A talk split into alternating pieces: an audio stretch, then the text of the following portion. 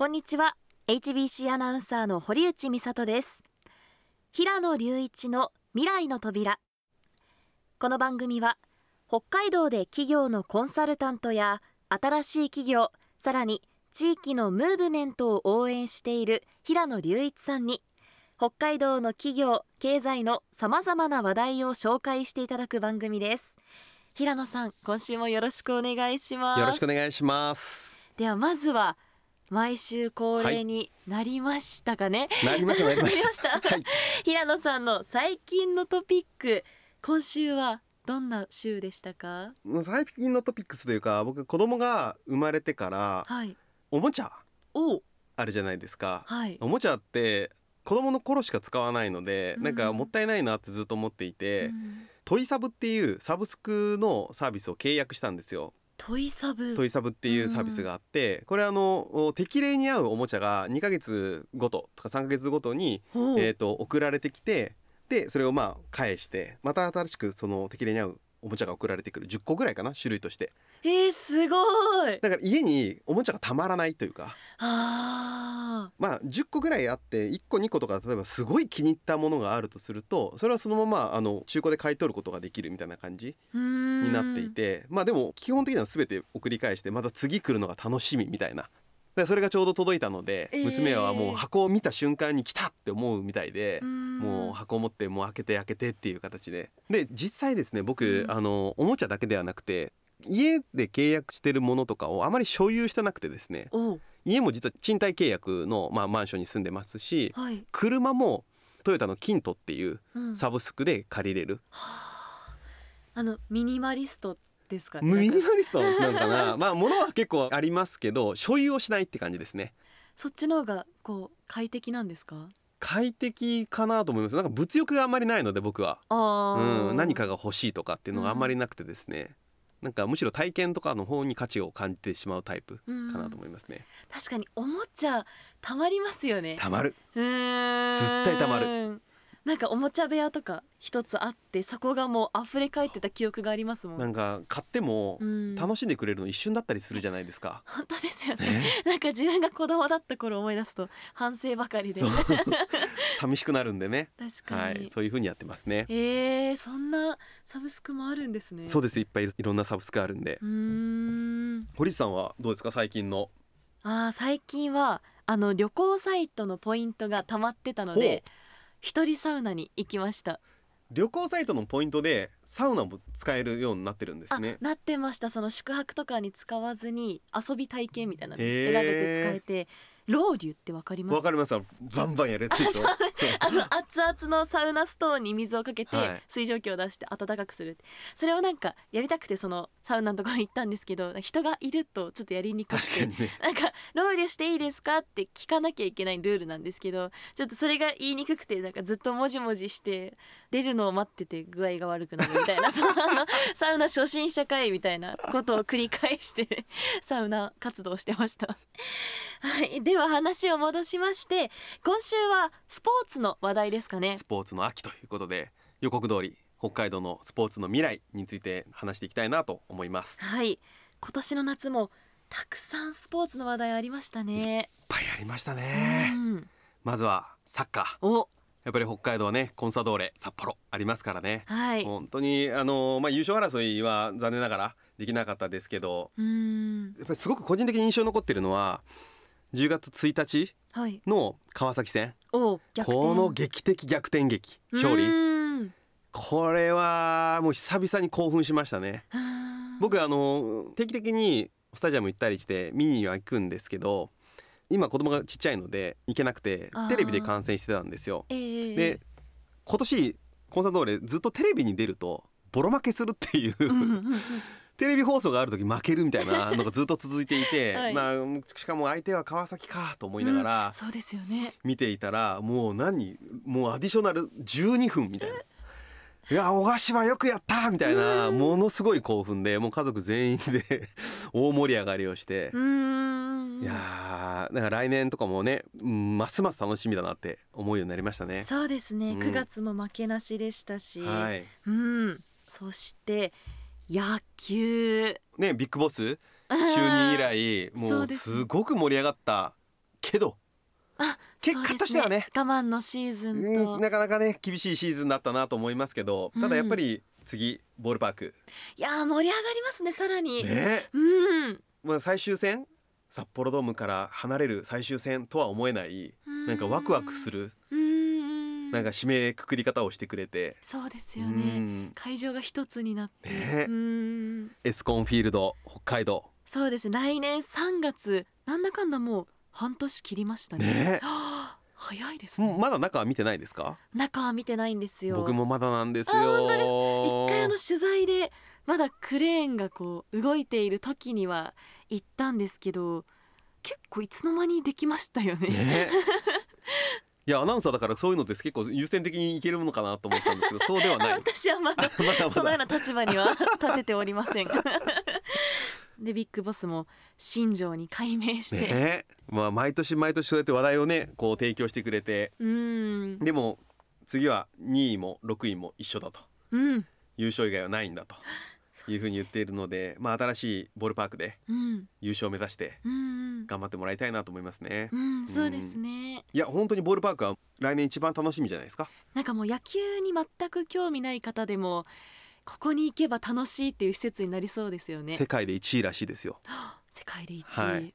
電光掲示板っていうんですか？はもう間違いなく大きさも世界一ですしうんもうスケールも全て世界一だと。うわー楽しみ。そんなものが北海道にできるのかと、北広島、ね。いや活性化しますえ、ね。おそらくというかもうもうして100%ます。活性化する。うーん。何がこれから北広島を中心に広がっていくのか楽しみですね。そうですね、そしてバスケットボール。もう北海道にプロスポーツができた順番で今いいけてますね ちゃんと。順番にいっぱいありますね。こうね。見ると北海道のプロスポーツ。いやこれ素晴らしいことですよ。あのーちょっと余談ですけどはい。僕あの生まれ育った高知県にはプロスポーツが僕の時はなかったんですよ子供の頃。あー。でまあ北海道もコンサドーレができるまでははい。プロスポーツってなかったと思うんですけど、うん。やっぱり子供の頃にこういうプロスポーツがその地域の中にあるっていうのは子供ってやっぱりスポーツをしたりとかしていく中でそういうものに触れられるわけじゃないですか、うん。そういうのが身近にある環境っていうのは子供たちにとってもすごく大事だなと思っていて。うん、確かに身近な存在にこう夢を叶えた人そがいるっていうのが、うん。うねどうしても高知県に住んでるとサッカーとかもすごい遠くの話みたいな印象をやっぱり個人的には持っていたので。うん。うーん。札幌って北海道ってすごい街だなってうん。改めて思いますよ。そうなんですね、うん、私はもう生まれも育ちも札幌なので当たり前ですすよね。イメージがなかったんですけどそっかそうなんです。とうん、だからスポーツはやっぱり北海道をここまで作ってきましたけど、これからもどんどん作っていく、うん。みんなを盛り上げていくためのその一つの手段なんだろうなと思いますよね。うん、うん。そうですね。で、バスケの話に戻りましょうか。ありますか、B リーグ開幕しましたね、はいバスケ見に行ったりします？バスケ一度レバンガ行きましあた、本当ですか？あのテンポの速さすごいっすよね。すごいですよね迫力ありますよね。はいなんかしかもゴールが近い近い。感じてでポンポンこう点が入るっていうんですかなんて言うんでしょう あれスポーツしたことないんですか？あんまりないであす、そうなんですね。あ、そっか。もうもともと理系ですもんね、大学も。あ大学も理系であのスポーツは本当に苦手ああえーの結構勉強は得意だったんですけどいやぜひそのスポーツする姿見てみたいけど 本当です 多分ちょっとちんたら動いて 本当あのレバンガの曲なんかずっと曲も流れてますし、うん。こう一体感がものすごくて、うん。なんかもうあれですね。アミューズメントですよね。そうですよね。エンタメですあれは。うん確実に。ずっとこう、楽しんでいたら試合が進んでいくっていう感じでした、うん。うんうん僕も開幕戦残念ながらあの現地にはやっぱり行けなかったんですけど、ええ。まあそれでもテレビで見てましたしあとはまあ現地に行ったメンバーとかからもう SNS でどんどん情報が上がってくるんで、ううんわ盛り上がっとんなと思いながらやっぱりうん現地でやっぱり見たいなと思いますよね。うん、そうですね、でサッカー野球バスケットボールときてバレーボールはい来ま V リーグ。したはい間もなく開幕ですね。そうですね。11月5日はい。V2 開幕ですね。うんうんうん。で去年はねボレアス北海道 V2 で初優勝と。いやーいいですいやー素晴らしい。うーん素晴らしいなと思いましたね。うんうんうん。あの、はい。V1 との入れ替え戦の試合もテレビでやってたんで僕も見てましたけど本当に惜しいところまで本当に惜しいところまで行ったんでもう頑張れあともうちょっとっていうところでしたけど上がれずすいごい悔しい思いをきっとね見てる方もしましたし選手ははいもっと悔しかっただろうなと思うので、ううん。ん今年こそっていう、そうですよね。で。メラメラ燃えてますようねん、燃えてると思います、うん。今シーズンのボレアスのホームゲームの開幕が11月のに26 26日と 27? 27日ですね。実はですねはい。V2 男子にはですね、はい。北海道には2つチームがありましてお。ボレアスの他にですねはい。札幌を拠点としたサフィルバ北海道とはい。いうチームがあります。はいサフィルバ北海道。はい。実はこのチームにはですね僕もあのスポンサーとして関わっていたりとか一部中の顧問みたいな形でお手伝いもしたりとかしていて、はい。結構あのゆかりのあるチームでしうん。て昨シーズンは V2 で、えー5位とうん。いいところまで行ったんですよ。本当ですね。今年は選手の補強もうん。だいぶしっかりできたので、うん。まあ、ボレアスさんとサフィルバが北海道で V2 の優勝争いをするとうん。いうことで北海道をきっと盛り上げてくれるんじゃないかなと思って期待してますね。そうですね。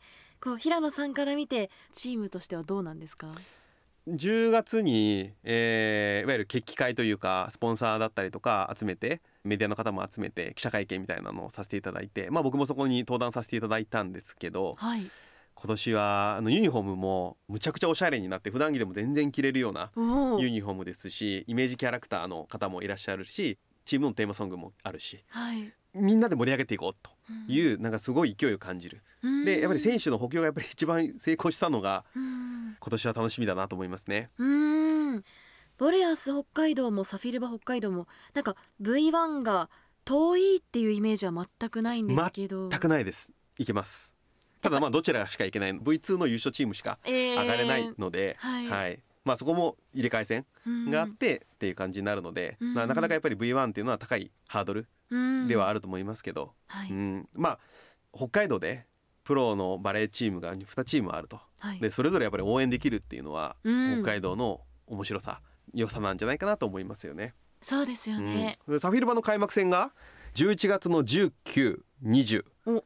北勝アリーナ。を札幌市で行われるんですね、い。やーもう野球も終わってちょっと一息ついてるところだと思うのでみんなでもう一回熱くなる。そうですね、うん。活目しましょう。ぜひやっていきましょう。はい。僕もホーム戦はなるべく参加をしたいと。うん応援に駆けつけたいなと思っていますんで。そうですね。ぜひあのー見つけたら声かけていただきたいなと思います。